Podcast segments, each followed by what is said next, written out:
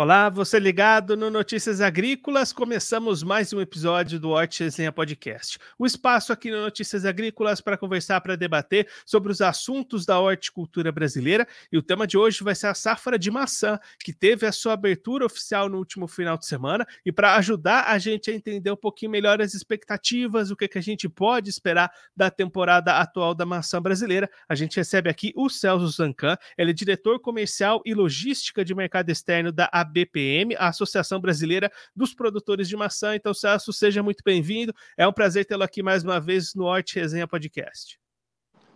Obrigado, bom dia. Eu só queria acrescentar que eu tenho esse cargo na BPM, mas eu sou também diretor uh, da Razip Alimentos, que é, o, é a terceira empresa produtora de maçã do Brasil.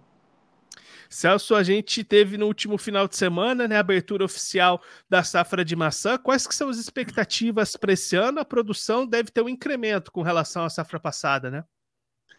É, tem uma, uma certa controvérsia aí quanto, quanto ao ano, porque é, notícias que, que foram vinculadas, que o ano foi um ano extremamente chuvoso, um ano complicado e tal, que a safra é, poderia ser menor, porque outras culturas estão tendo estão tendo quebra de safras. A maçã, nós, nós estamos estimando uma safra muito parecida com o ano de 2023, 22, 23, talvez com algum incremento.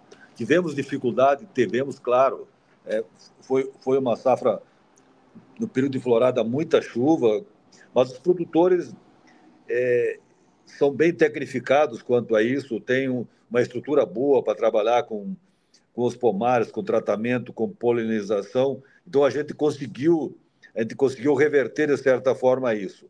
A safra de 2023 não foi uma grande safra. Então assim, a expectativa que fosse em, em anos normais, em 2024, teríamos uma safra praticamente uma super safra. Então não está acontecendo uma super safra em função também da, daquela chuva da primavera mas conseguimos manter uma safra igual ao ano passado, talvez alguma coisa superior. E aí, Celso, essas dificuldades com o clima têm se repetido nos últimos anos, né? Ah, os últimos anos tiveram algumas dificuldades para a produção da maçã. Né? O, o que, que, eu posso dizer? Eu, eu estou indo para a minha 37 safra. Nenhuma safra repetiu as condições climáticas em 37 anos. Todos os anos um pouco mais ou um pouco menos temos dificuldades climáticas. São muitos eventos, nós estamos numa, numa localização no Brasil, num clima. Nós temos um clima aqui semi-temperado, então tem uma turbulência natural por ser semi-temperado, ele não é nem tropical e nem, e nem temperado, é semi-tropical ou semi-temperado. Então, tem uma turbulência normal. Então, os anos, eles sempre têm algumas dificuldades, maiores ou menores. Essa dificuldade climática é um problema? Claro que é um problema, mas tem algumas coisas interessantes.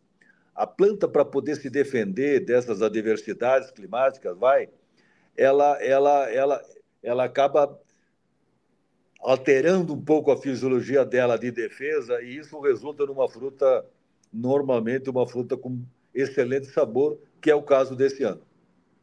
E aí, Celso, a colheita começando agora deve se estender por mais quanto tempo? A colheita no Brasil ela inicia com até uma, uma variedade que é, é pouco expressiva, que é a variedade Eva, e ela, ela inicia lá na, na primeira, segunda semana de janeiro, mas é um, um volume pequeno, uma, é uma variedade de clima mais quente. A gala normalmente começa em final de janeiro estende por fevereiro até a primeira, segunda semana de março. A partir de 15 de março entra a Fuji, que é uma variedade que tem menos importância aqui na região de Vacaria e no Rio Grande do Sul, mas é muito importante na região de São Joaquim. É a principal variedade de Santa Catarina, que hoje São Joaquim é o principal produtor. E aí sim, inicia na metade de março e pode se estender até final de abril. E aí, Celso, para garantir essa oferta ao longo de todo o ano, uma série de tecnologias precisam ser utilizadas ali para armazenar, para resfriar, para garantir esse abastecimento ao longo de todo o ano, né? Sim. A maçã é uma, é uma fruta, como falei, de, de clima temperado, né? de, de, de folhas caducas. Ela, é, perde a, a, as, as folhas no inverno, e isso é uma fruta que tem essa possibilidade de armazenagem. Diferentemente que as frutas tropicais. Frutas tropicais têm uma, um período de, de, de frio, assim, de uma, duas, três semanas. A maçã, dependendo da variedade, no nosso caso, Gala e Fuji, é possível colher agora em, em fevereiro, março e abril e armazenar ela até dezembro. Para isso, logicamente, o pomar ele tem que estar equilibrado, a fruta tem que estar nutricionalmente equilibrada lá no campo, não pode ter é, distúrbios fisiológicos por excesso ou deficiência de algum nutriente, um manejo adequado. O ponto de colheita é fundamental quando se colha na, no ponto de maturação fisiológico. O ponto de maturação fisiológico é um pouquinho antes do ponto de maturação para consumo. Então, agora, nesse momento, os produtores armazenam as frutas de ponto de maturação fisiológico para trabalhar durante os, os meses do ano e a, aquela última colheita que já está pronta para o consumo, ela é colocada no mercado agora nos meses de fevereiro, março, abril. E aí, quando a gente olha para o mercado, né, Celso, a produção brasileira é praticamente autossuficiente. A gente tem até aqui um dado da própria ABPM: de cada 10 maçãs consumidas no Brasil, 9 são produzidas aqui mesmo no país.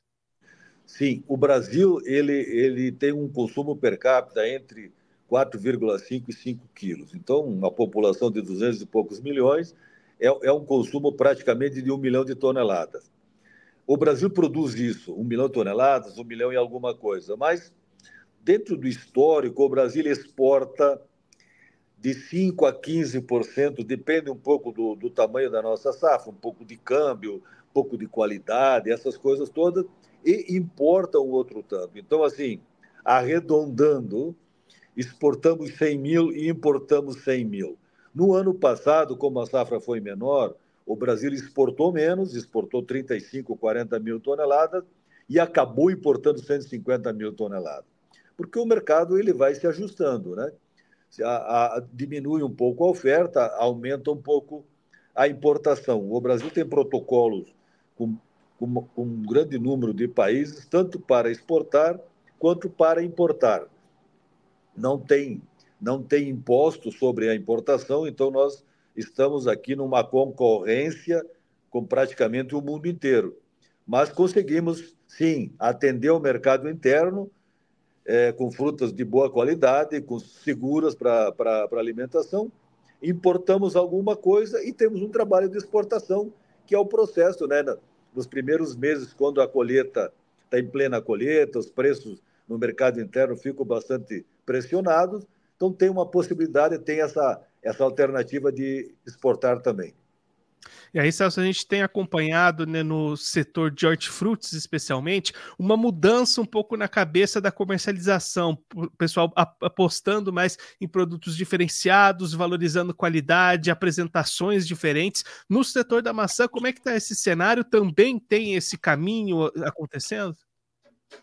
Todo, todo o setor hortifruti, todo, todo o setor do agro, ele está ele tá permanentemente é, numa dinâmica de evolução, de atender, o mercado. O mercado, o, o mercado quer é, frutas saudáveis, frutas nutritivas, saudáveis, que tenham uma segurança alimentar. Porém, hoje, além de você apresentar uma fruta com rastreabilidade, com segurança alimentar, é, saborosa, nutritiva, o mercado quer saber como nós estamos produzindo isso, de que maneira nós estamos tratando do nosso meio ambiente. Então, o setor ele está voltado para isso, ele tem essa preocupação que nós temos que, que proteger o nosso meio ambiente porque é a nossa matéria-prima. Se nós degradarmos o meio ambiente, nós vamos deixar de produzir. Nós vamos deixar a natureza des, uh, perdemos o equilíbrio na, na natureza, podemos ter efeitos de pragas e doenças, pode desequilibrar, desequilibrar totalmente isso. Então, isso é campo, é, é você respeitar a natureza, respeitar os ciclos da natureza. E na parte comercial, permanentemente as embalagens, a, a embalagem ela tem que proteger a fruta que vai chegar até o consumidor. Como todos sabem, a maçã é muito frágil, né? Então, qualquer dano mecânico, ela vai depois acabar apodrecendo e a gente perderia esse alimento. Mas a embalagem não é simplesmente levar até lá. Temos que ter embalagens também é, ecologicamente corretas. Então, tem, tem diminuído bastante a utilização de plástico, trabalhando mais com papelão, mais com embalagens recicladas. Então, o que acontece no mundo, aqui no Brasil, estamos permanentemente sintonizados, porque é, quem quiser sobreviver nesse setor vai ter que trabalhar dessa forma, respeitando a natureza, respeitando o consumidor, tendo, tendo um produto rastreável e seguramente, né, um seguro, um, um produto saudável e seguro para, para o consumo. E aí, Celso, você comentou né, de pragas e doenças, a gente tem grandes desafios, o cancro europeu, por exemplo, é um deles, e tem trabalhos importantes sendo realizados nesse lado da pesquisa para tentar aumentar esse controle do produtor, né? Sim, o cancro, o cancro europeu, ele acabou entrando há uns 10, 15 anos atrás, alguma algum assim, as doenças têm que ter um, um cuidado muito grande para não introduzir doenças. Nós não tínhamos o cancro europeu, de alguma forma ele acabou se estabelecendo, o clima aqui é favorável para ele, e hoje a gente convive com ele, mas aumentou, aumentou muito o nosso custo para para manter os pomares né, produtivos e trabalhando e, e convivendo com o, com o cancro europeu. Nós temos algumas doenças importantes, tem a, a sarna, né, que é a Ventura inequalis, que é uma, é uma doença importante no mundo inteiro, mas o Brasil sabe trabalhar com ela. Temos uma doença de verão importante para a gala, que é, que é a glomerela, está todo mundo falando esse ano. Com primavera bastante chuvosa, ela, ela, ela esse ano ela está mais importante que, que outros anos, porque nós temos produtos, mas nós temos que, que respeitar as carências, respeitar os limites de resíduos e também, quando a pressão é muito alta, é, os tratamentos eles conseguem controlar até um ponto, depois eles acabam falhando.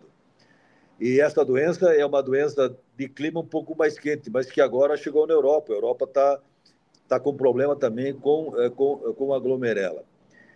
E nós temos algumas pragas e algumas doenças que nós não temos, e isso então, o setor trabalha junto com o Ministério da Agricultura, para que tenha esses controles de fronteira, essas barreiras, para que não se introduza novas pragas e novas doenças.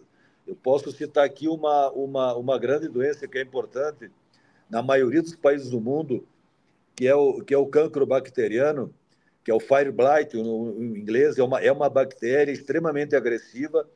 O nosso clima chuvoso e quente seria um desastre e até o momento nós não temos. Então, esse controle da entrada de protocolos com outros países é muito importante. E aí são controles oficiais, né? Que o Ministério da Agricultura trabalha e nós, produtores, junto, monitorando, auxiliando e passando informações, porque já temos pragas e doenças uh, o bastante aqui para a gente poder se preocupar. Né? Até porque, né, Celso, para fazer esses controles por parte dos produtores, comprar insumos, comprar defensivos, fazer essas aplicações, aumenta custo e no final vai impactar na receita, né? Sem dúvida, o, o, os insumos e, e quando assim o número de tratamentos, além do custo, sempre é um risco, né, que você possa ter que utilizar muito produto e ter um risco, um risco de resíduos, porque toda, toda a produção brasileira, assim, ela tem, ela tem controles, tem certificações. Por exemplo, nós trabalhamos com Global Gap, que é uma certificação que ela está em cima de três, de, de um tripé. São três pontos importantes. É, é a questão da segurança alimentar, do bem-estar social e meio ambiente. E para isso tem, tem análises muito seguras, é, muito criteriosas sobre os resíduos que permanecem na fruta e que são permitidos. Como o setor ele trabalha com o mercado interno, onde, onde é feito um controle interno pelo próprio Ministério da Agricultura e da Saúde, que coleta amostras no mercado e manda analisar, os, trabalhos de exportação, eles são muito um controle muito grande em cima disso. Cada país tem algumas pequenas pequenas diferenças, tolera um pouco mais um, um princípio ativo, um pouco menos do outro. Nós trabalhamos com pelo menos 20 países e estamos adequados para trabalhar com todos esses países. Eu quero dizer que o produtor brasileiro ele está muito consciente e é muito profissional para com, eh, com esses cuidados que o alimento realmente chegue na ponta final seguro. Celso, muito obrigado pela sua participação, por ajudar a gente a entender esse cenário da atual safra de maçã, essas expectativas, esses trabalhos realizados ali para pesquisa, para defensivo, para defender também o produtor e a sua lavoura. Se você quiser deixar mais algum recado, destacar mais algum ponto para quem está acompanhando a gente, pode ficar à vontade. Eu quero dizer que a, que a fruta brasileira é uma fruta segura, é uma fruta saborosa. Tem alguns mercados nossos, vários mercados que, que, que, nos, que nos relatam que a maçã brasileira ela ganhou o mercado pelo sabor, então é uma fruta saborosa, é nutritiva, é uma fruta segura. Eu, eu sempre falo assim, a maçã, vocês podem comer ela com casca, que a casca é, um, é, um, é uma grande fonte de, de, de pectina, de, de, de vitaminas. A gente recomenda lavar a maçã para tirar alguma, alguma questão, algum resíduo, alguma poeira, algum resíduo de, de manuseio, alguma coisa mais no caráter orgânico, mas quimicamente ela é tranquila para se comer. Podem comer com casca, que o setor da maçã assina embaixo. Celso, mais uma vez, muito obrigado. A gente deixa aqui as portas do Notícias Agrícolas, do Resenha Podcast abertas para você, para todo mundo aí da BPM, da Razip, sempre voltar e contribuir conosco com todos os produtores do Brasil. Um abraço, até a próxima. Um abraço, exponha. Esse, o Carlos Ancan, diretor comercial e logística mercado externo da ABPM, Associação Brasileira dos Produtores de Maçã, conversou com a gente para mostrar quais são as expectativas para a atual temporada da maçã, colheitas começando, acontecendo neste momento, expectativa de pelo menos uma manutenção e uma leve crescimento na produção com relação à safra passada, isso porque a primavera foi bastante chuvosa lá nos estados do sul, isso acabou prejudicando um pouquinho a produtividade produtividade dos pomares brasileiros. O Celso também destacou todo o trabalho que é feito e buscando combater doenças, evitar que novas pragas e doenças cheguem ao país e também, claro, todo o trabalho visando atender às novas expectativas do mercado, rastreabilidade, é, rentabilidade para o produtor e buscando sempre manter o equilíbrio do meio ambiente, como o Celso destacou bem aqui para a gente. Assim a gente chega ao fim de mais um episódio do Arte Resenha Podcast, o espaço aqui no Notícias Agrícolas para conversar, para debater sobre os assuntos da horticultura brasileira. Mas na semana que vem tem episódio novo, toda quinta-feira, três horas da tarde, aqui no site do Notícias Agrícolas, tem Horte Resenha Podcast. Vem para resenha!